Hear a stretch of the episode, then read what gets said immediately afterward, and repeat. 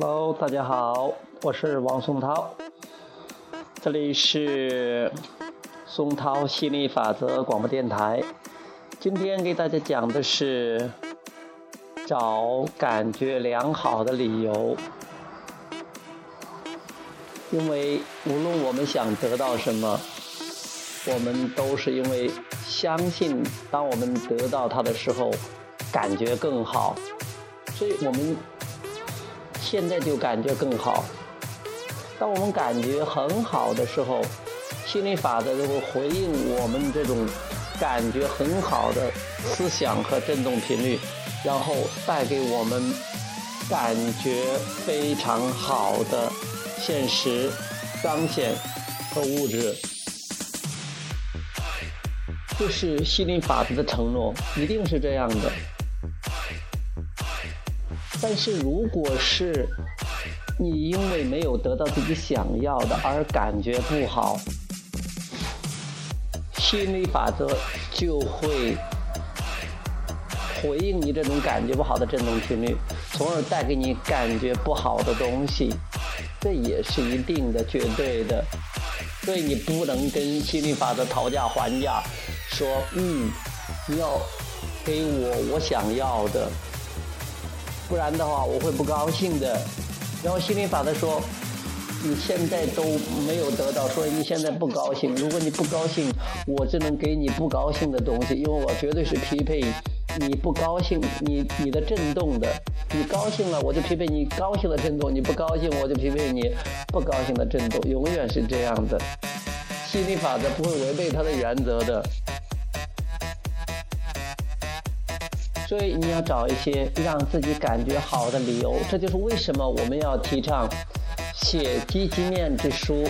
把你生活中的积极面写下来。比如说，我就会写我我，比如说我现在在老家五羊住，我就写五羊的积极面。哎呀，比如说这里我可以我喜欢吃的热豆腐啊，有喜欢吃的西瓜呀，然后现在路很好啊，开车很方便呢。我在这有我开的小车呀，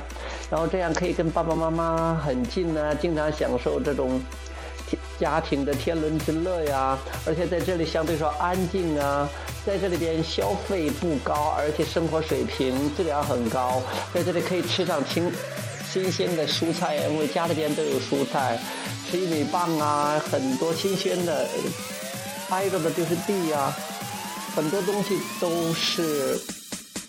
总的来说是非常舒服的。我就写这个积极面，而且你可以写现在中国的积极面呢，比如说经济发展呐，新一代的领导人越来越开放，越来越民主啊，然后就说现在的经济形势多好啊，你看现在。我生活条件越来越好，我用上了三星 S 五啊，然后这苹果呃 iPhone 六又要发布了呀，很快我也可以拥有一部了。现在我有的笔记本电脑啊，而且我找到了灵魂伴侣。你看你你你找你感觉良好的理由，你肯定会感觉良好，因为你关注什么，你关注什么就会有与之相对应的情绪。你关注你想要的，那本源也关注你想要的，所以说你。你的关注点跟本源的关注点一致，那是匹配的、对齐的，那你的感觉一定好，因为你的感觉就是你的想法跟本源的想法之间的一个振动频率，所以找感觉良好的理由是一个非常非常棒的让自己感觉好的一个方法，而且也是提升自己振动频率的方法。但是，如果你说那事情确确实实不太如意呀，但是再不如意的事情里边，你都会找到，你都会找到让你开心的理由。嗯，你看你怎么去看了，因为你的高兴不高兴跟这个条件没有关系，跟你如何看待有关系。无论什么样的事，本源看的姿势都是积极面。都是它美好的一面，但是有时候你可能看到它美好的一面，有时候你看到它不好的一面或者缺乏的一面，一切取决于你的视角，取决于你看问题的角度。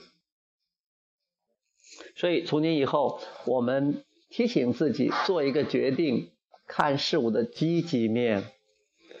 找感觉良好的理由，而不是说像有些人说的，看问题要一分为二了，既看好的又看不好的，既看你想要的和又看你不想要的，只看好的，呃，既看好的又看不好的，这样的话，心理法则会回应你这种混合的杂乱的震动，会给你带来喜忧参半、好坏。参差不齐的这样的生活，这就是你目前的生活。因为情况好了你就高兴了，情况不好了你就不高兴了。大部分人是这样的，所以学了吸引法则，你要知道去有意识的去关注好的方面，去关注积极面，这样你的生活会越来越好。因为心吸引法则一定是这样安排的，一定是这样回应的。好，今天就讲到这里，啊，我们下次接着再聊。好，拜拜。